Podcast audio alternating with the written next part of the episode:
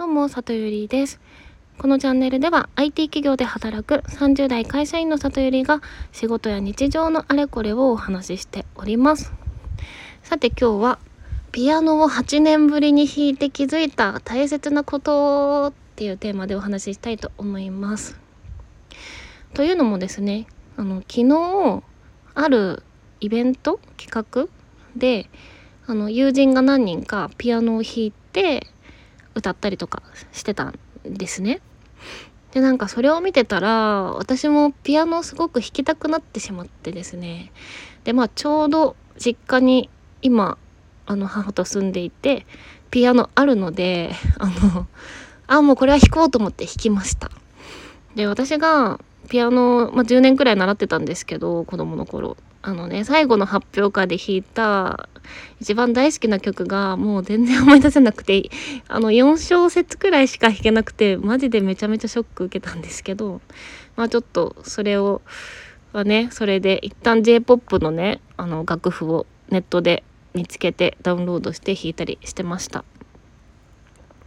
であのまず1個気づいたことがですね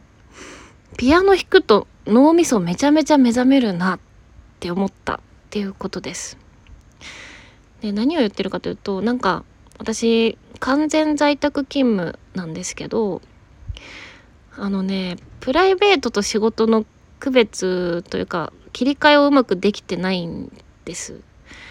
なんか逆のこと言う人いると思うんですけどその仕事とプライベートの区別がついてないみたいなその仕事のことをずっと考えてしまうっていう人いると思うんですけど私逆で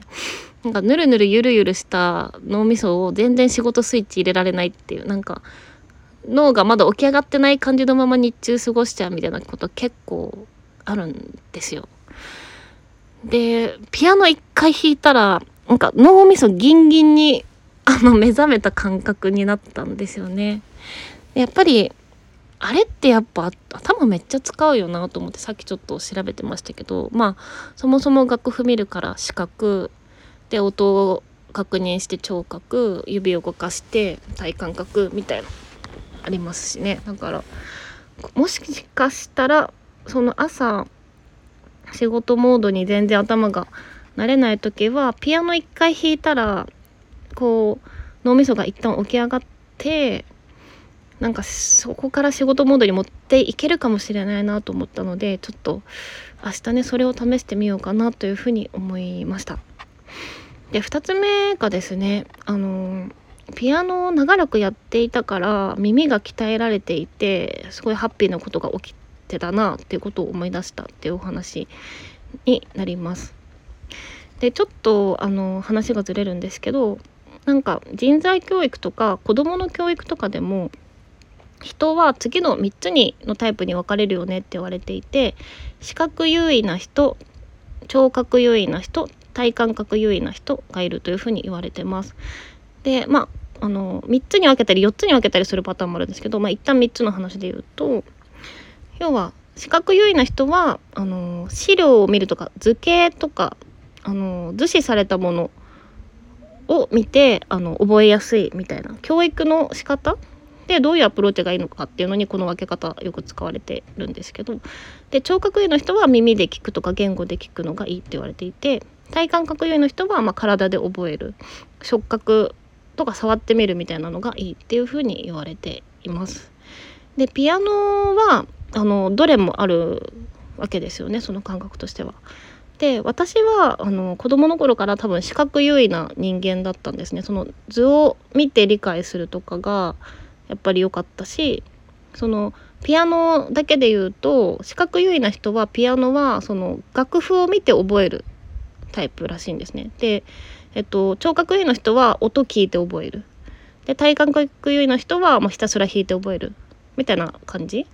ですね。まあその3つの要素が、ま、こうどれか1個だけっていうことは絶対ないからみんな混ざって練習はすると思うんですけどっていう感じです。でなんですがまあその視覚優位な感じの特性だけれども10年ピアノをやっていてあと高校の時は吹奏楽もやってたので音はずっと聞いてたんですよね。でこう特に何て言うんですかねその、まあ、吹奏楽の時はあのなんかバンアンサンブルとかで音程とかすごい気にするからより、まあ、ピアノをやりつつより吹奏楽でこうより深く音を聞いてる感じで過ごしてたんですけどでねそれがその耳を使った経験があのね大人になってからすごい生きたことがあったんです。でそれが何かというと英語ですね。で私去年あの英語のスパルタ塾みたいのに一時期行ってた時があってでそこで毎日あの英語の文章をあのですね追いかけて発音する。例えばバーってネイティブの人がしゃべる音声を1単語ずらして追いかけてあの聞きながら1単語遅れてこう真似して言うみたいなシャドーイングっていう練習があるんですけど、まあ、そういうのをやっていて先生にすごく褒められたんですね。その早いねってその習得するのが。でその違いはやっぱり耳の良さだっていうふうに先生がおっしゃっていて大人でその要はまあ英語ってそのもう日本語のカタカナじゃ全然表現できない発音とかがいっぱいあるわけでまあ、それを真似するってまずインプットできなきゃいけないから耳がいいかどうかってその第二言語学習でかなり重要らしくってで私もともと視覚優位の人なのにあの 英語のその練習がとかまあ音が一応聞き分けられてるっていうのは、まあ、多分ピアノ10年もやってたからだなっていうふうにすごく思ってだからなんか小さい頃の習い事ってなんかあのなんだろう勉強の邪魔になるとかいう大人も世間にはいそうな気はしますけどなんか何がつながるか分かんないなと思って